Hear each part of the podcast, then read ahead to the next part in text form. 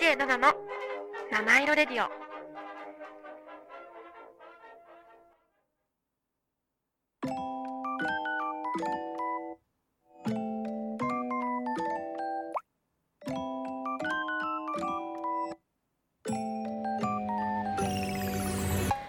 DJ7 の七色レディオ」皆さんこんにちは。DJ7 です。今日もお聞きいただきありがとうございます。この番組は日々の生活に彩りと癒しを加えさせていただく番組です。こちら原宿の神宮前からお送りしてまいります。さあ皆様今日もいかがお過ごしでしょうか？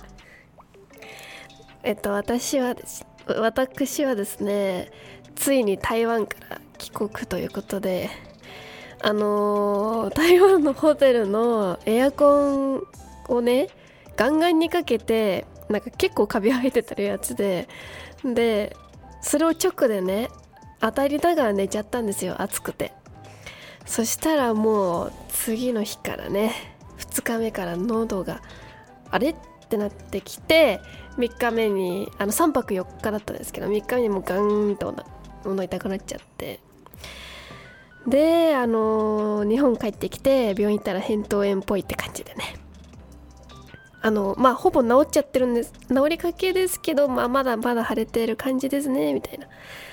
感じでさ見た目はそんななんか治ってるらしいんだけど私的にはまだ結構ヒリヒリってしててあんま声出さん方がいいかなと思って思って「ナナラジオをお休みする」と話してたんですがやっぱり寂しくなってきて話さないの。週に1回やってたからさいつも。やっぱりなんか声もだいぶ出すの痛くなくなってきたしやっちゃおうと思って撮っちゃってます。今日はねあのーお便りも募集してないからもうほんとガンガンマシンガントークで行くのでよろしくお願いいたします。今日もメッセージお待ちしております。ツイッターはハッシュタグ7ラジ7は漢数字の7ラジはカタカナです。メールアドレスは7 at 神宮前 .fm 小文字で nana at 神宮前 .fm までお待ちしております。それでは7ラジ始まります。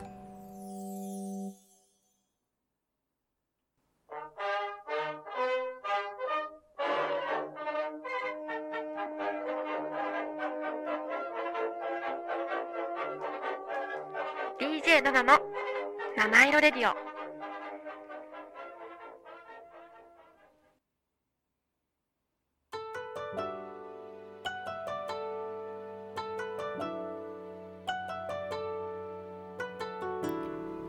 DJ7 のハートウォーミングタイム」私 DJ7 が最近ほっこり心温まったことや温かいメッセージをご紹介させていただきます。さあさあさあさあさあ。じゃあやっぱりあのオープニングで話した通りもう台湾についてはね今回はじゃんじゃん話していこうと思います。でねまあほっこりお前半はほっこりエピソードなんですけどなんだろう。まあね台湾での、まあ、ほっこりエピソードはとにかく台湾なのに日本にいるみたい。なに陥るくらいあのー街の風景も日本みたいだしあの実際に日本のお店も多いんですよ。松本清とかトモズとか。あとすき家とか松屋とかファミリーマートセブンイレブンとかもうたくさんあってさで松本清とかなんてさもう売ってるもの全部日本なんですよ。お化粧品とかも。なんか台湾コスメ結構楽しみに台湾行ったんですけど意外と少なくて置いてあるのが。そう。そんくらい日本にちょっと違う日本にいる気分みたいなっていうぐらいになんか日本愛が詰まっててすごい嬉しかったです。であのー台湾の2 2日目はですねあの私のあの心の友のカッキーの韓国留学でできたお友達台湾人のお友達お二人と遊んだんですけどもうすっごい優しくってもう本当に申し訳ないぐらいいろいろおごってもらっちゃって2日目。1回もお金出さないです。あの終わってしまったっていうぐらい。申し訳ないんですよ。だからもう次絶対日本来てほしいな。日本来たら全部おごりたい。っていうぐらい本当にいろいろやってもらったしでもなんかそれだけじゃなくてさあのこんなねなんか誰だよお前っていう私も快く受け入れてくださくださってあの一緒にねなんかインスタを交換したりとかしてさでも台湾のねあのもうこれは食べとけみたいなものとか飲んでおけってものを全部一通り飲ませてくれたり食べさせてくれたりしてであとねやっぱ台湾の人だからこそこういうところ来てあの教えてくれるよねっていう場所とかも連れてってくれてそう。やっぱりね観光ガイドも楽しいけどなんかやっぱ現地の人ならではのこう楽しみ方とかさそういうのをねなんか学べてすごい楽しかったな。そうすごい優しい。だからねまあ多分同じ何て言うの日本から近いってのもあるんだろうけどすごい日本人に優しくてみんな。あの全然知らない人たちもだけどそうなんか良かったね。そういうのは。なんかオーストラリアとかしか行ったことなかったけどそっちよりはなんか日本人に対して優しいような気はした。なんとなくね。本当になんとなくなんだけど。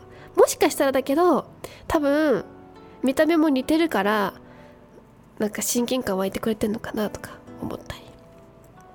そう。あと意外と溶け込んでるみたいでみんな台湾語で話しかけてくれる。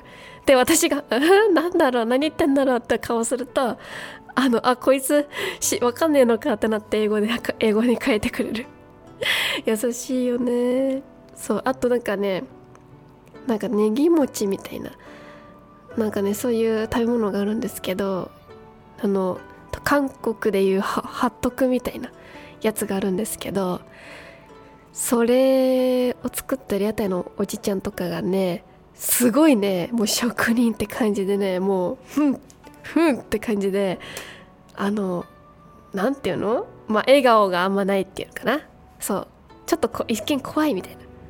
私そういう人結構あの好きっていうか かっこいいなってあの人としてね思うんですけどと思ってたら2回目行ったらねちょっと優しくなったのそのおじちゃんが。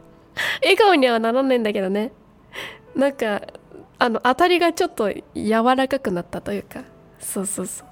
多分やっぱね職人さんのそういうとこっていいよね。そうそう。なんか最初はさなんかおいらのなんか味を勝手に決めんじゃねえみたいなさ。そういうあの勝手な妄想よ私の。勝手な妄想ね。なんかそういう風に見えるんだけどなんか2回目とか行くと「おお前お前でも分かったか?」みたいな「美味しかっただろう?」みたいな感じで接してくれるから面白いなと思って。そうそうそう。意外とそういう人ってさこっちが笑顔でこういるとさ聞いてくれるんだよ。ソースいるかとか。お願いしますみたいな感じで。優しいのよね。そういうのもなんかいいなと思ったり。そうそう。そんな感じですよ。あとはねなんかちょっとわからあのあのね「千と千尋」のところに行くのが一番苦労したんですけど本当にバスが難しくて。であのバスでもうどこで降りたらいいのか逆方向に向かってる気がするってなってでも逆方向に本当に向かってるかもちょっとわからないしこのバスで合ってるかもしんないどうしようみたいなって感じでどうしようどうしようっていたら台湾のおじちゃんが「おい!」って感じでなんか台湾語の話しかけてくれて「何どうしたの?」みたいな感じで「多分どうしたの?」って言ってんのよで「あのここ行きたいんです」みたいな一生懸命こうジェスチャーみたいな見せてたら「おお!」みたいな「逆だぞお前ら!」みたいな逆じゃないかって。絶対逆だ。逆逆みたいな。渡って向こうに行って逆の方向に行くバスに乗りなさいみたいな。もうあの台湾語は分かんないけど多分そう言ってるってのもすぐ分かって。で「ありがとうございます。謝謝謝謝」って言って。でおじちゃんが「OK」みたいになって。そしたらおじちゃんがさバス全員にみんなの教えて伝えてくれたの。ここの2人間違ってるみたいな。どこどこに行きたいのに全然違うバス乗っちゃってるぞみたいな。って言ってくれてそしたらたまたまその私たちが間違えたって分かってすぐ降りた。駅で一緒に降りた女の人が「あのあなたたちここここに行きたいんでしょ?」みたいな聞いてくれて「はい」みたいな。したらあじゃあこっちでここまでここで待ってなさいって一緒についてきてくれて。そう。バス停まで案内してくれてさ。ほんといい人。みんな優しい。そう。私さ困ってる外国人の方がいたらどうやって話しかけたらいいんだろう戸惑っちゃう人だからさ優しいなと思って。ね。だから私もあのもし日本で迷ってる人がいたら声かけてみようってちょっと思うきっかけになりました。そんな感じかな。あこれエピソードはねまずは。そうこの後は気づいたことなんですけど。そんな感じよ。なんかね思ったより日本に優しくてびっくりしたって感じでした。嬉しいですね。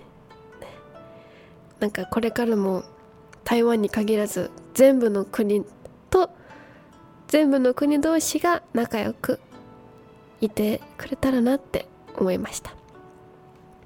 以上 DJ7 のハートウォーミングタイムでした。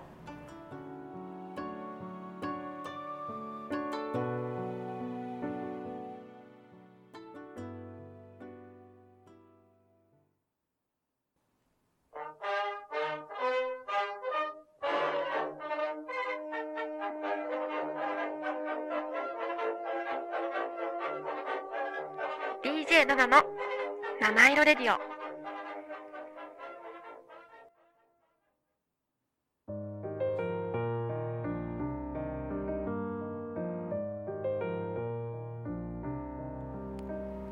DJ7 の I Realized」このコーナーでは私が最近気づいたこと新しい発見をお伝えしてまいります。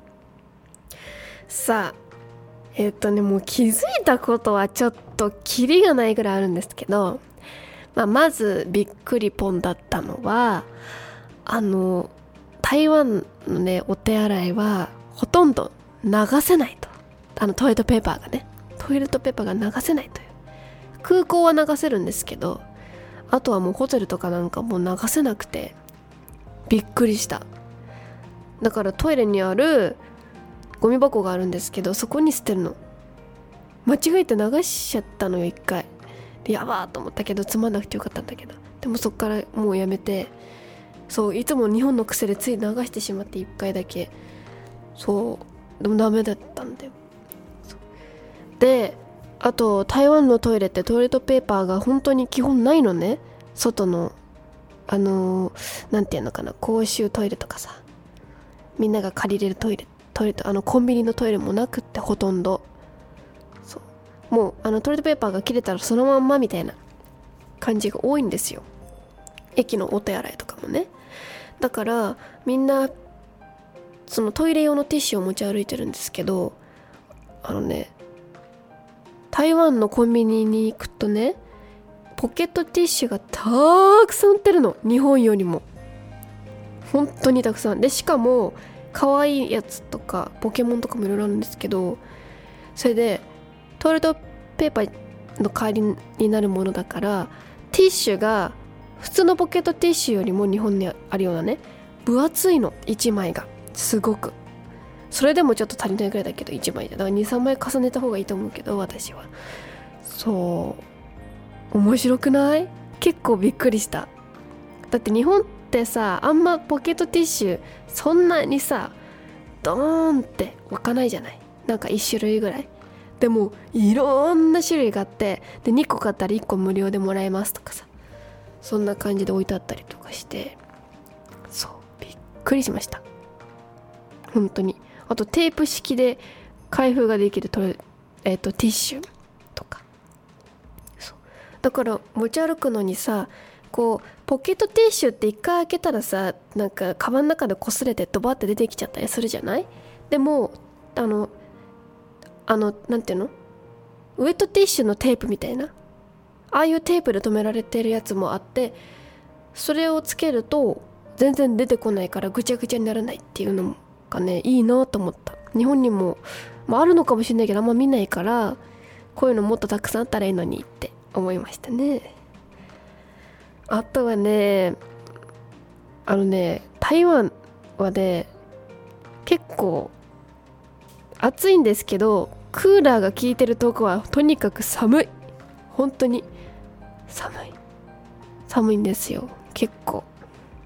だから風邪ひきやすいと思う。本当に私みたいに喉やられたりとかするから。あの夏の台湾はね意外と羽織るものを持ってった方がいいんじゃないかなって私は思います。あとはねあとはあの「千と千尋」のゾーンだけらしいんですけど台湾人の子が言うには。あのそこ周辺のバスはとにかくもう運転がすごい荒いのであの本当に機敏に行動してであの乗ったらすぐに棒に捕まった方がいいと思います。もうつり革じゃ倒れちゃうんで棒とか手すりに。捕まってもう倒れないように必死に立つという。のも結構大事かな。あとね「千と千尋」のとこねすんごく綺麗なんだけどすんごく匂いがきついのね。あのいろんな匂いが混じって。あの何て言うんだろうな。結構きついのね。だからあのすごい混んでる時間帯には行かない方がいいと思いました。あのねお昼ぐらいとかに夕方？夕方よりちょっと前かな。とかに行くとすごい混んでるらしいんですよ。前に進めないぐらい。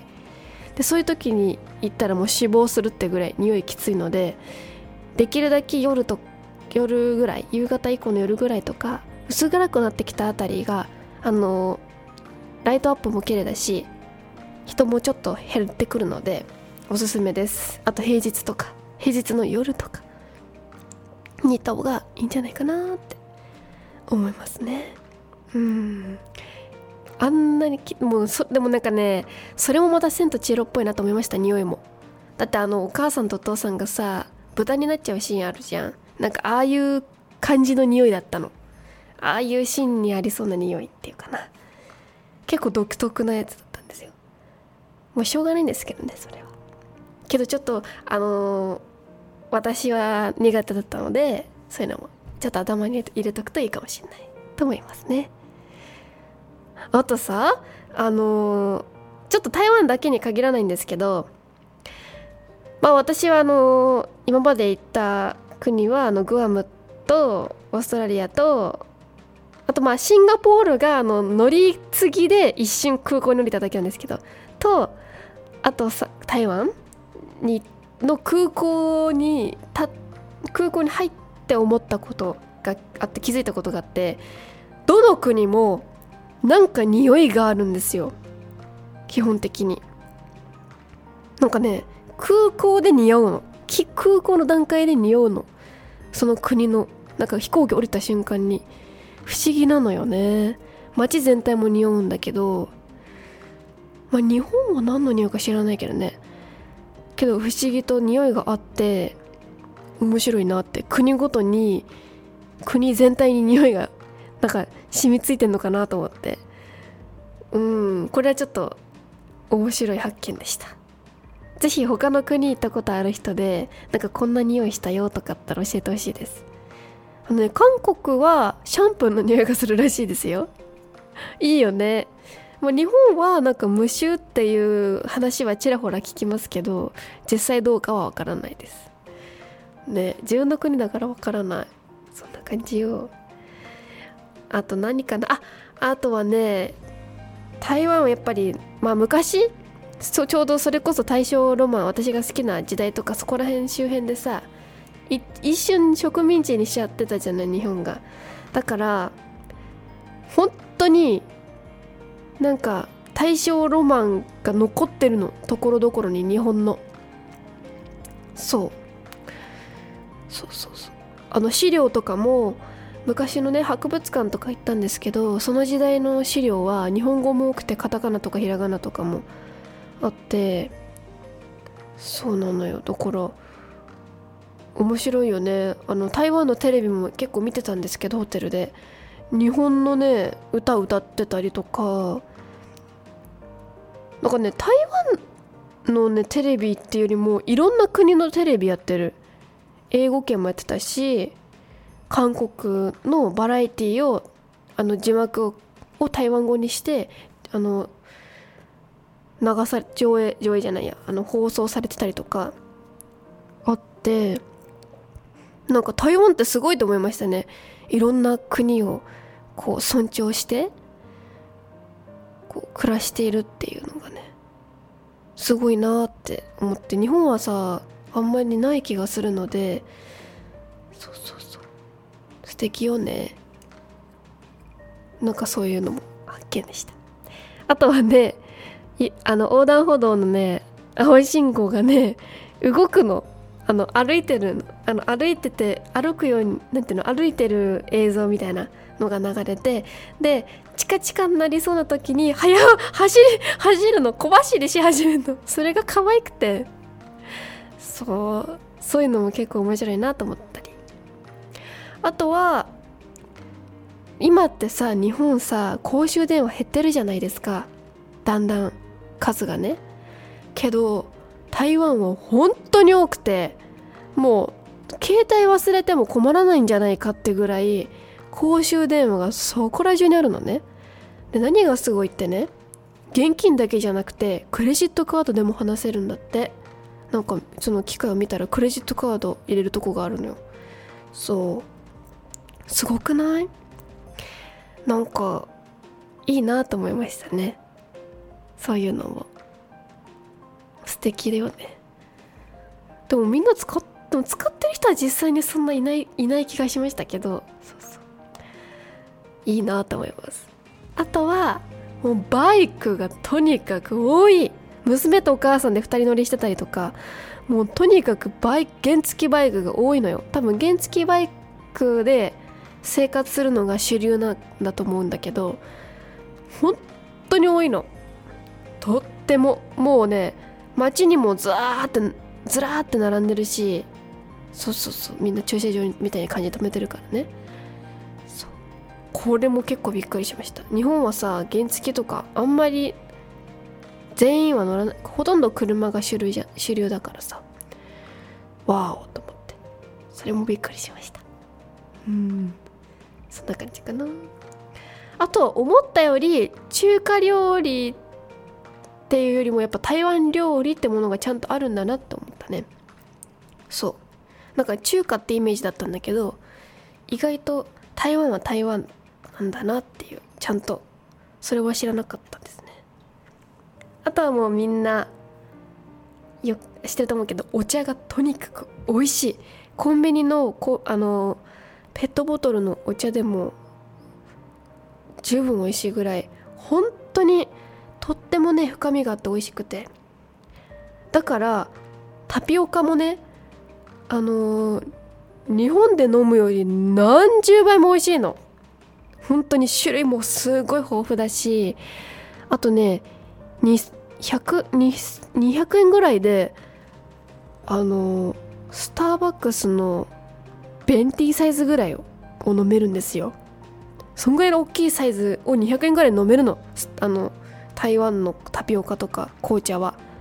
もうねそれがすごいと思う。お得。で本当にねあの私タピオカの時の紅茶だけも飲んだんですけどもうそれもまたすっごい美味しい。なんか鼻から抜ける香りとかうん。なんかね下に染み込んでくる茶葉の風味というのかな。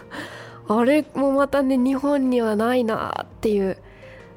何て言うんだろうなんか日本でタピオカ飲んでたらまあ美味しいは美味しいけどそんなにすっごい好きってあんま思ってなかったけど台湾で飲んじゃうとあれ飲むね。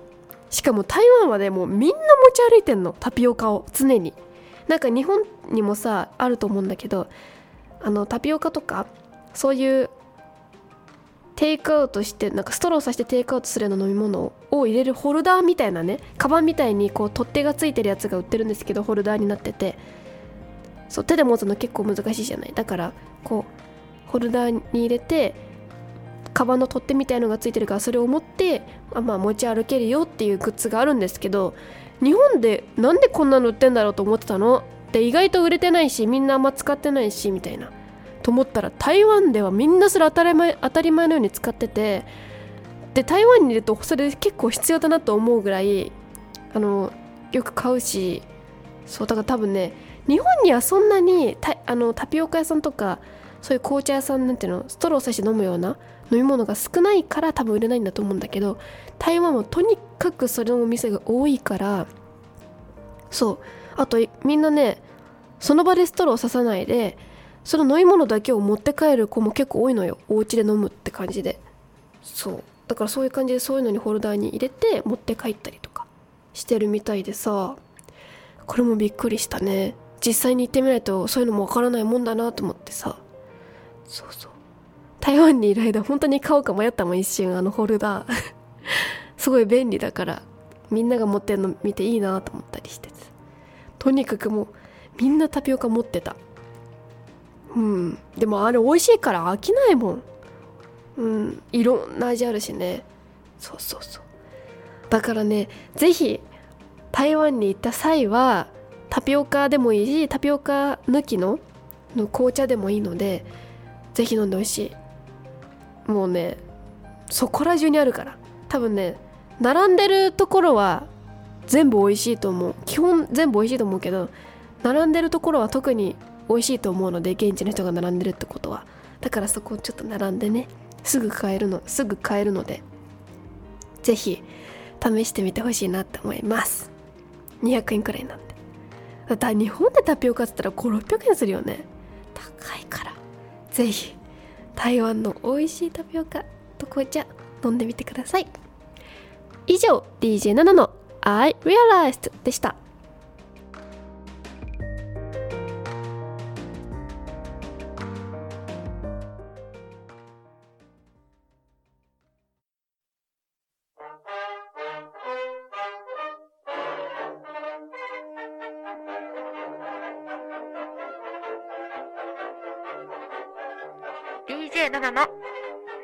ディオ。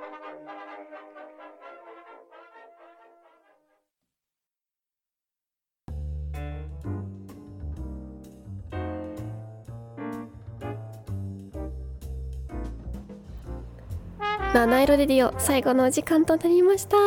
今日も最後までお聴きいただきありがとうございます。いやー本当に楽しかったな。そういえばさ余談なんですけどあの台湾でね人生初めての占いをやったんですよ。あの占いってさ無料でできるものしか今までやったことなくて初めて自分でお金を払って友達とやったんですね。そしたら結構面白くてさなんか来年9月だったかなな頃にはなんか遠くへあなた行くよみたいな。どういうことって。なんかでも、あの仕事で行くことになるっぽい。なんか行くっていうかそっちに住むのかな？分からんけど本当か。でなんか今はなんかしこれ言っていいのか分かんないけど今はなんかあのまあお金のために頑張ってるんだろうけどみたいな。で辛くて大変だと思うけど来年には大丈夫だからとか言って。言われたのよ。年女なのに結構あの私今年いっぱいはねあんまりそのあんまりこうめっちゃいいってわけではないらしいんだよね。よくわかんないけど。まあまあまあまあそうなんですねみたいな。って言って。でなんか恋愛はどうですか？みたいな。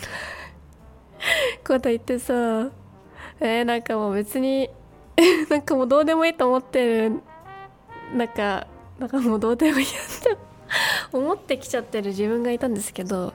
別にねもうなんかもういいかなみたいな恋愛一人でも一緒とか思っちゃったけど思っちゃったけどなんかその人が言うにはもうなんか来年本当かな？まあでも恋愛よりもなんかやっぱりその遠くへ行くってやつの方がすごい気になりますけどね。一応なんか恋愛まで見てくださってなんかあんたは甘えることを覚えなさいみたいな言われたんですけどええー、みたいな。一番苦手なんですけどみそれは学んで学びなさいみたいに言われて。えー、みたいな。その恋愛の方ですよ。あの普段じゃなくて普段はもうだ全然いいんですけど恋愛の時にはちゃんと甘え人に甘えるってことを覚えた方がいいですよみたいなアドバイスもらってえーみたいな。できるかなって。思いつつ。まあまあまあまあ。まあまあまあまあって感じで。ね。でもさ本当にこれ当たったら面白くない？その遠くへ行っちゃうっていうやつ。何しに行くの？だってもうどこですかって。その海外とかですか？それとも県外とか？そういうことですか？みたいな。言ったらまあどれも当てはまるけどみたいな。どれどこに行くかは私も分かりませんって言われて。あそうなんだと思って。どこに行くか分からんけどまあ海外もありえるし日本の国内でもなんか県外とかかどっかに遠いととにかく今今いるところから遠いとこに行くって言われた。えー、そんなこと何をしに行くのさ私。と思いながら。聞きました。今ねこうやってあの録音してますよ。えっと2023年の7月20日に撮りました。はいさてこれが来年当たっているのか。まあ当てに行くものですよね占いは。だからまあまあ当てに行こうと。思います。何何をしに行くかはよくわからないですけど。まあまあまあまあまあ、まあ、来月から割と悪い中悪いながらもいい方向にいろいろと行くらしいのでまあそれもあの楽しみにしつついきたいなと思います。じゃあ今日のおすすめ曲はサミーの曲。あのサミー皆さんサミーサミーのねあの、まあ、先名前言っちゃいますね。サミーの「君が呼ぶな」「君が呼ぶ名前」って曲なんですけど知ってますか？サミーさん。もう絶対知ってますよ。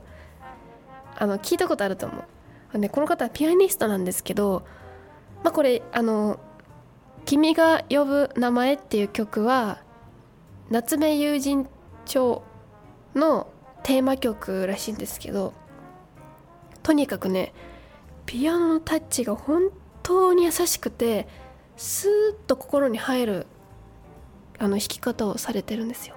だから是非この曲もねこの曲本当に素敵な曲なので是非あの癒されたい時とかなんか一人でこうぼーっと浸りたい時に聴いてみてほしいなって思います。ここまでは私ナナがお送りいたしました。今日も素敵な一日をお過ごしください。